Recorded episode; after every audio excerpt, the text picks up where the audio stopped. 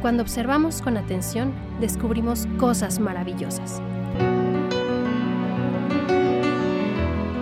Conociendo desde el corazón. Nuevas miradas.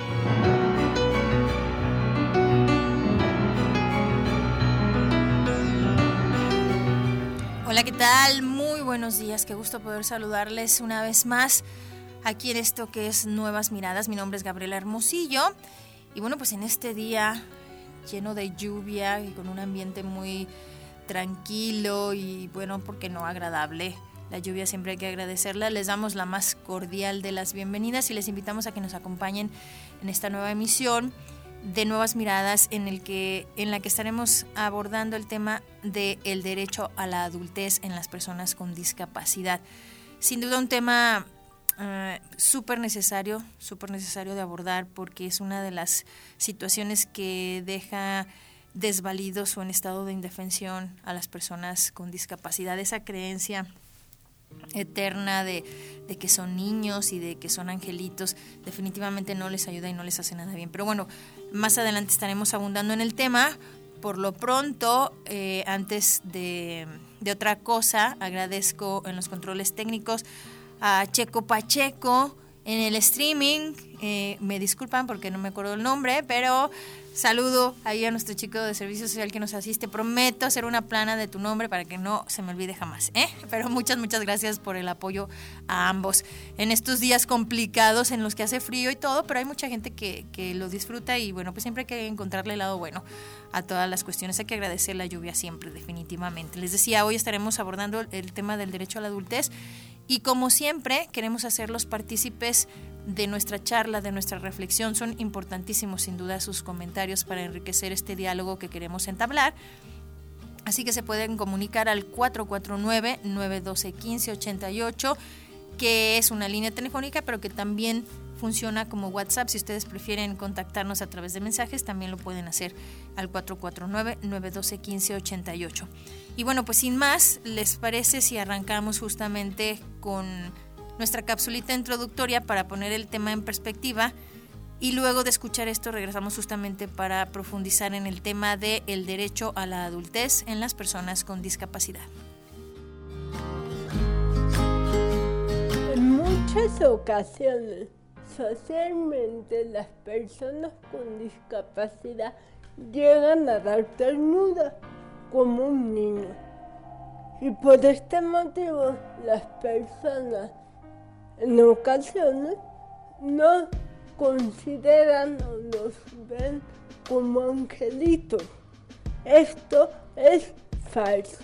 Las personas con discapacidad, ante todo, son personas, personas con defectos que cometemos errores y por lo tanto nada más parecido a, los angelitos. El término de angelitos infantiliza a la, a la persona. Por lo tanto, es de vital importancia evitar estos términos que infantilizan y bloquean a la persona con discapacidad como persona.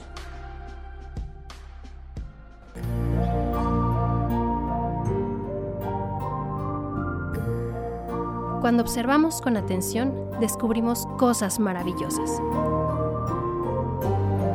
Nuevas miradas, conociendo desde el corazón.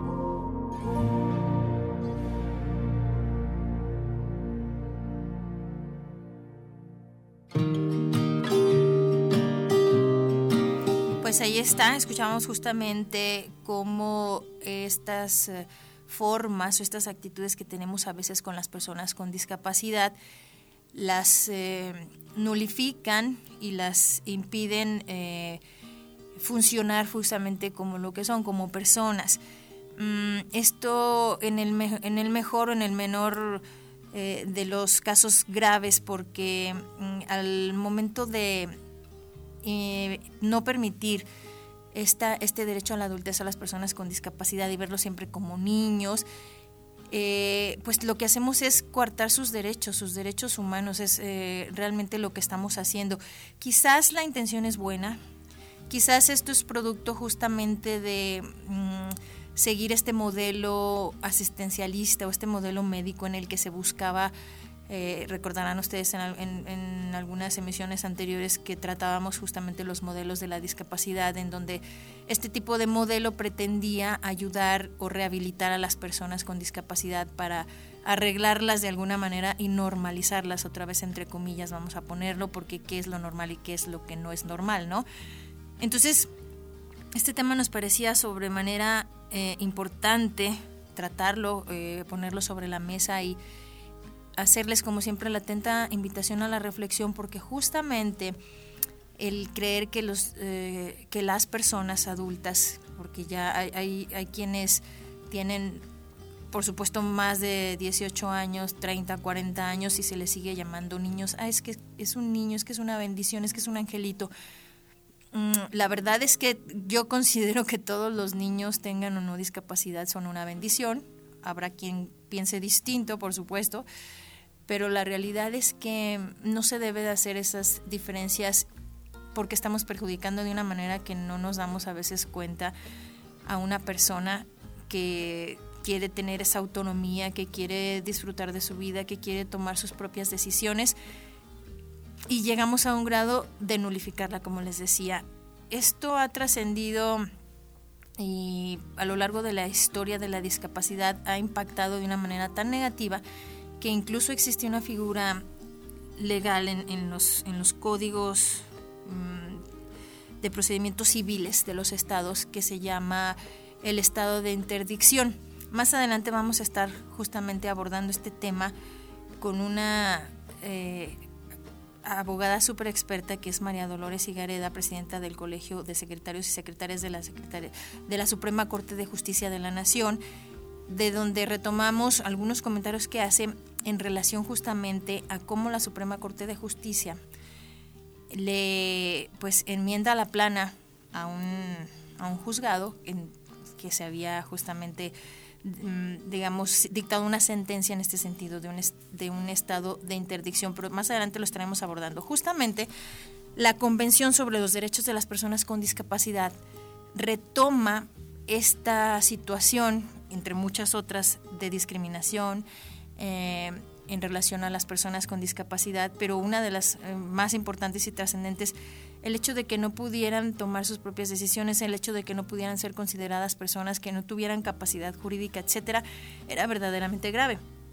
Entonces, en, en, la Convención sobre los Derechos de las Personas con Discapacidad, aprobada el 13 de diciembre de 2006, estamos hablando ya de algunos años, eh, se contemplan 50 artículos donde se promueve justamente y se busca el respeto a la dignidad inherente a la autonomía individual, a la libertad de tomar las propias decisiones y la independencia de las personas con discapacidad. Por supuesto, también contempla la no discriminación, la participación e inclusión plenas y efectivas en la sociedad, el respeto por la diferencia y la aceptación de las personas con discapacidad como parte de la diversidad y la condición humana, la igualdad de oportunidades y la igualdad, la igualdad perdón, entre hombres y mujeres con discapacidad, por supuesto, la accesibilidad y bueno, el respeto a la educación de las facultades de los niños y de las niñas con discapacidad y de su derecho a preservar su identidad. Todos los estados partes de esta convención o quienes firman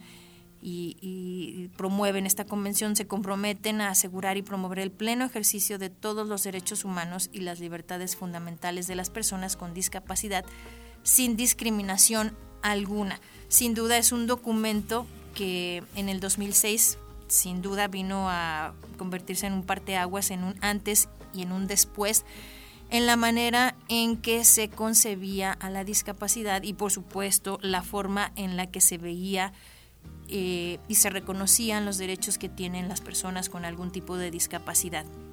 Les decía yo que mm, esto logró ser un parteaguas en el 2006.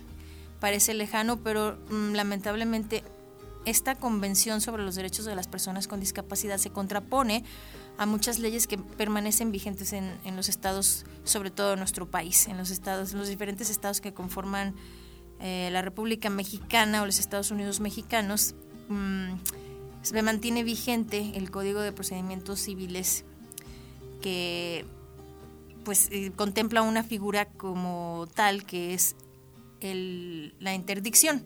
¿Qué es el estado de interdicción? Pues, ¿qué les parece si lo escuchamos justamente de voz de la experta María Dolores Higareda, presidente del Colegio de Secretarios y Secretarias de la Suprema Corte de Justicia de la Nación.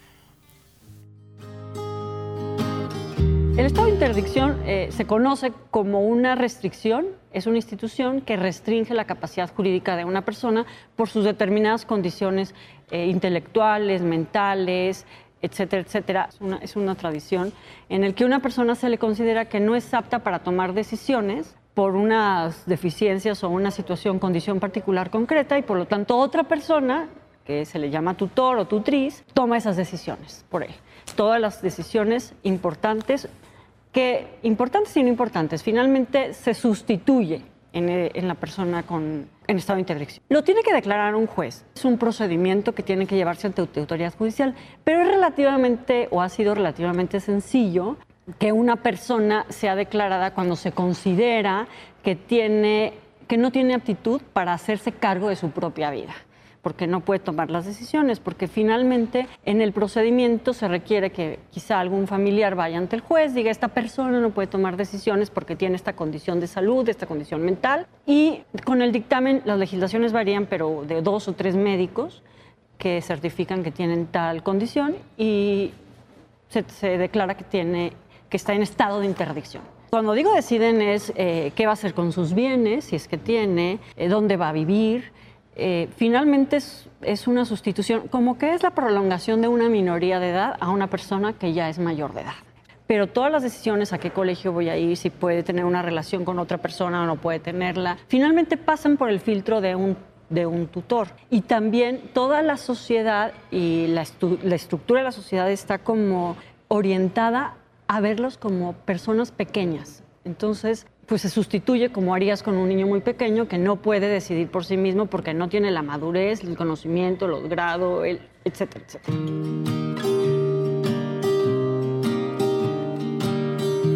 Bien, ahí nos queda claro entonces en qué consiste esta figura legal conocida como estado de interdicción. En pocas y breves, pues un familiar con una persona con discapacidad tiene esta posibilidad de solicitar ante un juez que se le mm, reconozca a esta persona como incapaz, esa es la palabra, incapaz de tomar sus propias decisiones, incapaz de sobrellevar su vida, incapaz de decidir, y lo, escuchábamos justamente de la propia María Dolores Cigareda, presidente del Colegio de Secretarios y Secretarias de la Suprema Corte de Justicia de la Nación, de decidir cosas importantes y no importantes, porque de manera cotidiana uno en el día a día toma decisiones importantes y no importantes. Eh, mm, por ejemplo, al levantarnos, tomamos la decisión de que nos vamos a poner para salir. Por ejemplo, hoy llueve, pues es importante traer un paraguas. Ese tipo de, decisiones no las puede tomar una persona que ha sido eh, reconocida con un estado de interdicción, lo cual es verdaderamente grave y aberrante, hablando en términos de derechos humanos en pleno siglo XXI. Y bueno, la, la entrevista que le hacen a María Dolores Higareda es realmente muy, muy importante, nos da muchísimo, muchísima luz, muchísimo conocimiento y nos comparte una experiencia de gran trascendencia para lograr ver con una nueva mirada este tema del derecho a la adultez o del respeto a los derechos de las personas con discapacidad que le retomo, está contemplado en la Convención sobre los Derechos de las Personas con Discapacidad que se desprende de la ONU. Es una convención internacional a la cual se deben de ceñir todos y cada uno de los estados participantes. Así que México es uno de ellos y en muchos sentidos está muy, muy atrasado. Vamos a, retomar esta entrevista con María Dolores Higareda, que comparte cosas verdaderamente interesantes y regresamos para seguir platicando hoy aquí en Nuevas Miradas sobre el derecho a la adultez en las personas con discapacidad.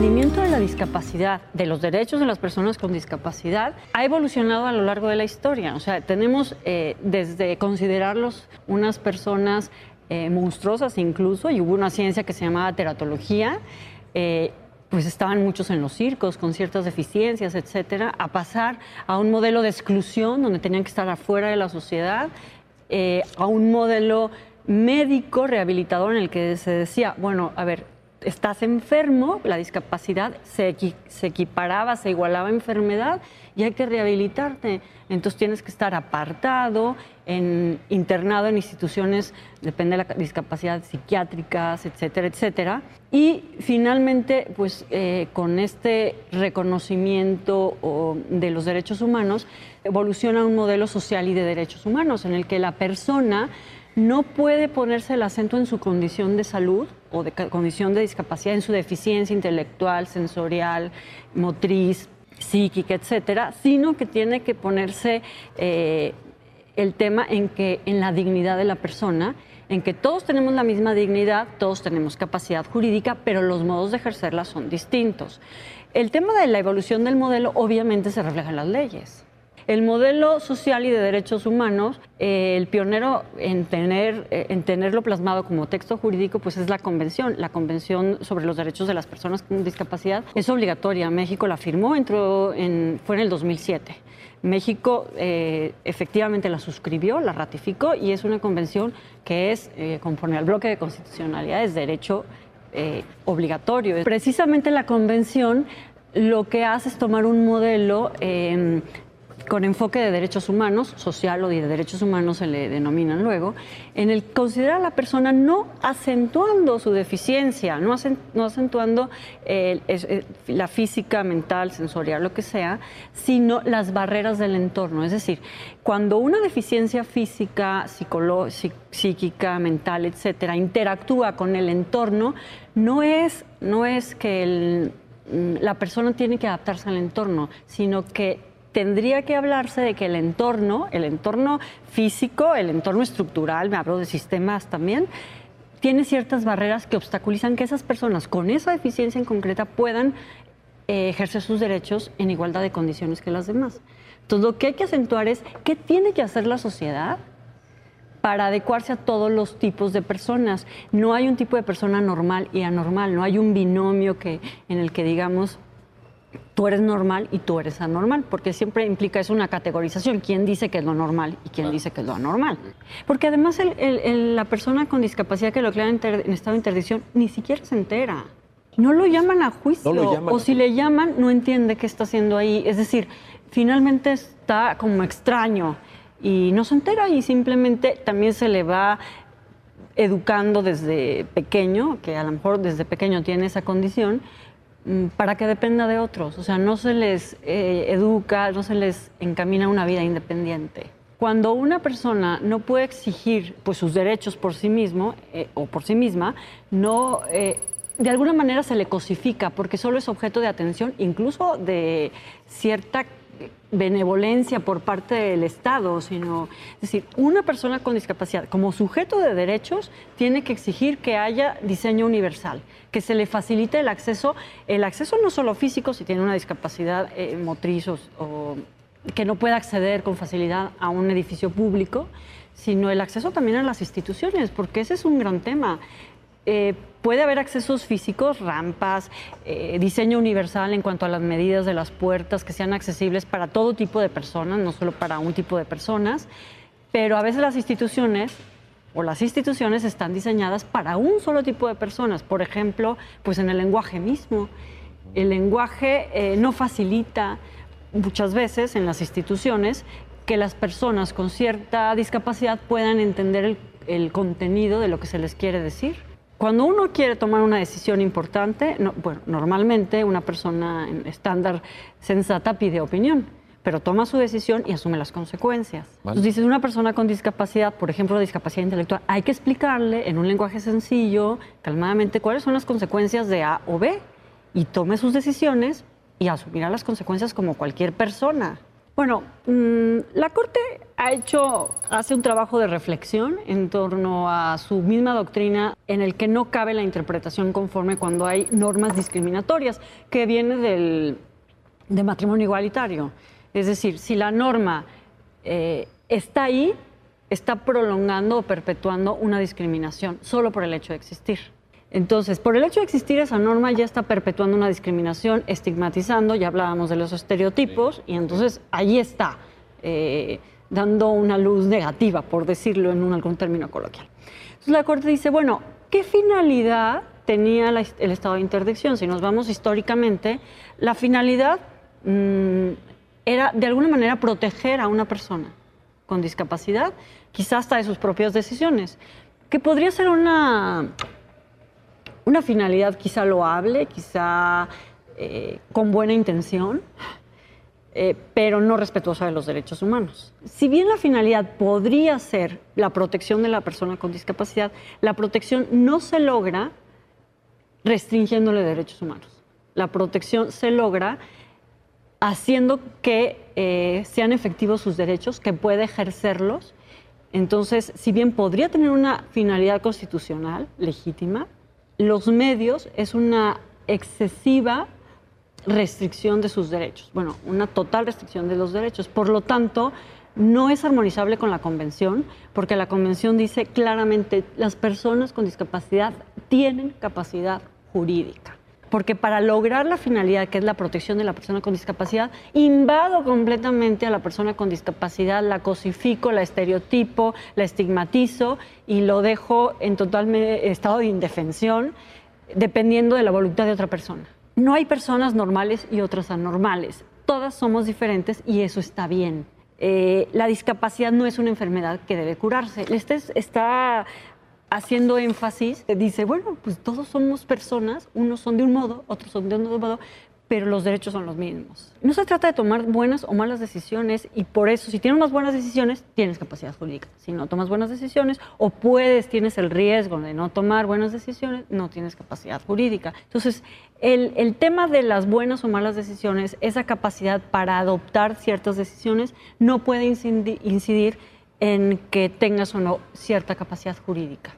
A ver, yo con una de las cosas que diría es que cualquier persona eh, o cualquier persona que esté en un órgano jurisdiccional o en el quehacer jurisdiccional tendría que leerse la convención de cabo a rabo, eh, porque las discapacidades son tan son múltiples y diversas que habría que tener un conocimiento más eh, cercano de los derechos y del modo de cómo hay que apoyar al ejercicio en igualdad de condiciones de esos derechos desde la sede jurisdiccional para poder dialogar o para poder interpretar a la luz de la convención las instituciones tradicionales.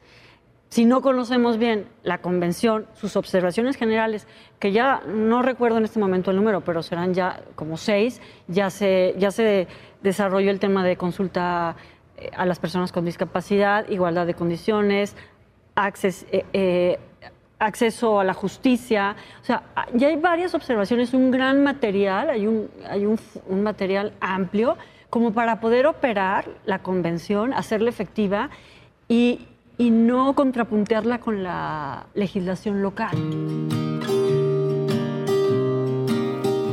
Pues ahí está, interesantes las reflexiones que hace la Suprema Corte de Justicia de la Nación, quien atrae un amparo que promueve justamente una persona con discapacidad intelectual, quien es declarada en estado de interdicción y pues obviamente él se manifiesta en el sentido de que se considera capaz y apto para tomar sus propias decisiones y eh, llevar su vida de la manera que él mejor lo decida, ¿no?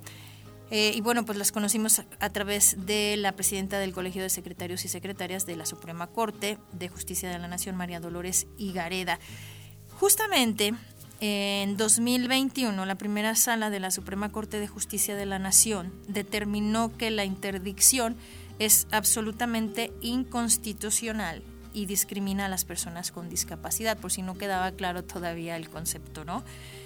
Eh, luego de ello, en, el 18 de mayo en 2000, de 2023, es decir, en este año recientemente, Human Rights Watch denunció la inacción de los estados en materia de capacidad jurídica en este tema de la interdicción, afirmando que los congresos locales de México deberían reformar justamente prontamente sus códigos civiles y sus leyes sobre notariado a fin de brindar una alternativa a la interdicción para las personas con discapacidad.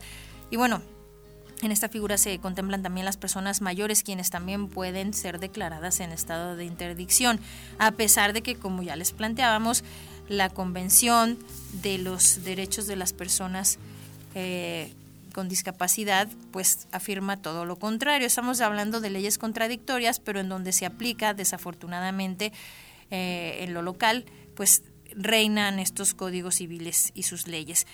Luego, en abril de este año, también 2023, el Congreso de la Unión abolió la interdicción finalmente a nivel nacional a través de una reforma histórica al Código Federal de Procedimientos Civiles y reconoció a todas las personas adultas eh, la plena capacidad jurídica y el derecho a tomar decisiones con apoyos cuando así lo prefieran. Sin embargo, pues obviamente para que estos derechos se puedan ejercer plenamente, es necesario que los estados reformen sus leyes y las regulaciones en esta materia. Así que hay mm, una laguna legal como en muchos casos sucede desafortunados, muy desafortunados desde mi punto de vista, porque... Mm, revisando un poco la situación aquí en Aguascalientes justamente, no, no tengo el, dato y no lo puedo afirmar, de, de, cómo esté o si se está trabajando en esta materia justamente desde el Congreso del Estado, pero lo que sí pude obtener fue información en el sentido de que todavía para el 13 de octubre del 2021, cuando la primera sala ya había, la primera sala de la Suprema Corte de Justicia de la Nación había declarado que la interdicción era inconstitucional, pues aquí en Aguascalientes, un 13 de octubre de ese mismo año, se declara a una persona en estado de interdicción. ¿Qué es esto? Pues mm, quitándole, es como si una persona no existiera prácticamente, ¿no? Esto en el ámbito legal. Eh, habrá que trabajar, obviamente los encargados son los, los diputados, nuestros representantes, eh, populares y, el, trabajo es de ellos, pero también como sociedad nos corresponde pugnar porque ello suceda en esta y en muchas otras leyes que necesitan ser abordadas. El asunto aquí es que nosotros, en el contexto social, en nuestro ámbito, no hagamos eso. Cuando encontremos a alguien con alguna discapacidad, no nos dirijamos a la persona que lo acompaña si es que está acompañado o no eh, sepamos qué hacer, lo ignoremos, en fin, hagamos que los derechos de las personas con discapacidad valgan y la principal diferencia la hacemos nosotros. Con esta reflexión cerramos el día de hoy. Agradezco infinitamente el favor de su atención. Agradezco también en los controles a Checo Pacheco, a Nando Ibáñez. Y bueno, pues me despido deseándoles como siempre que pasen una excelente tarde. Hasta la próxima.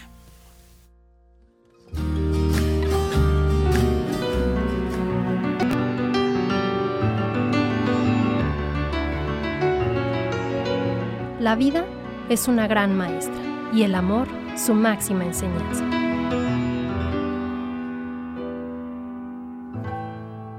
Nuevas miradas, conociendo con el corazón.